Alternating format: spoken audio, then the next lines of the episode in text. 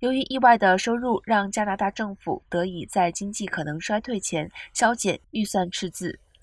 政府今天在更新的财政计划中宣布了所节制的新支出，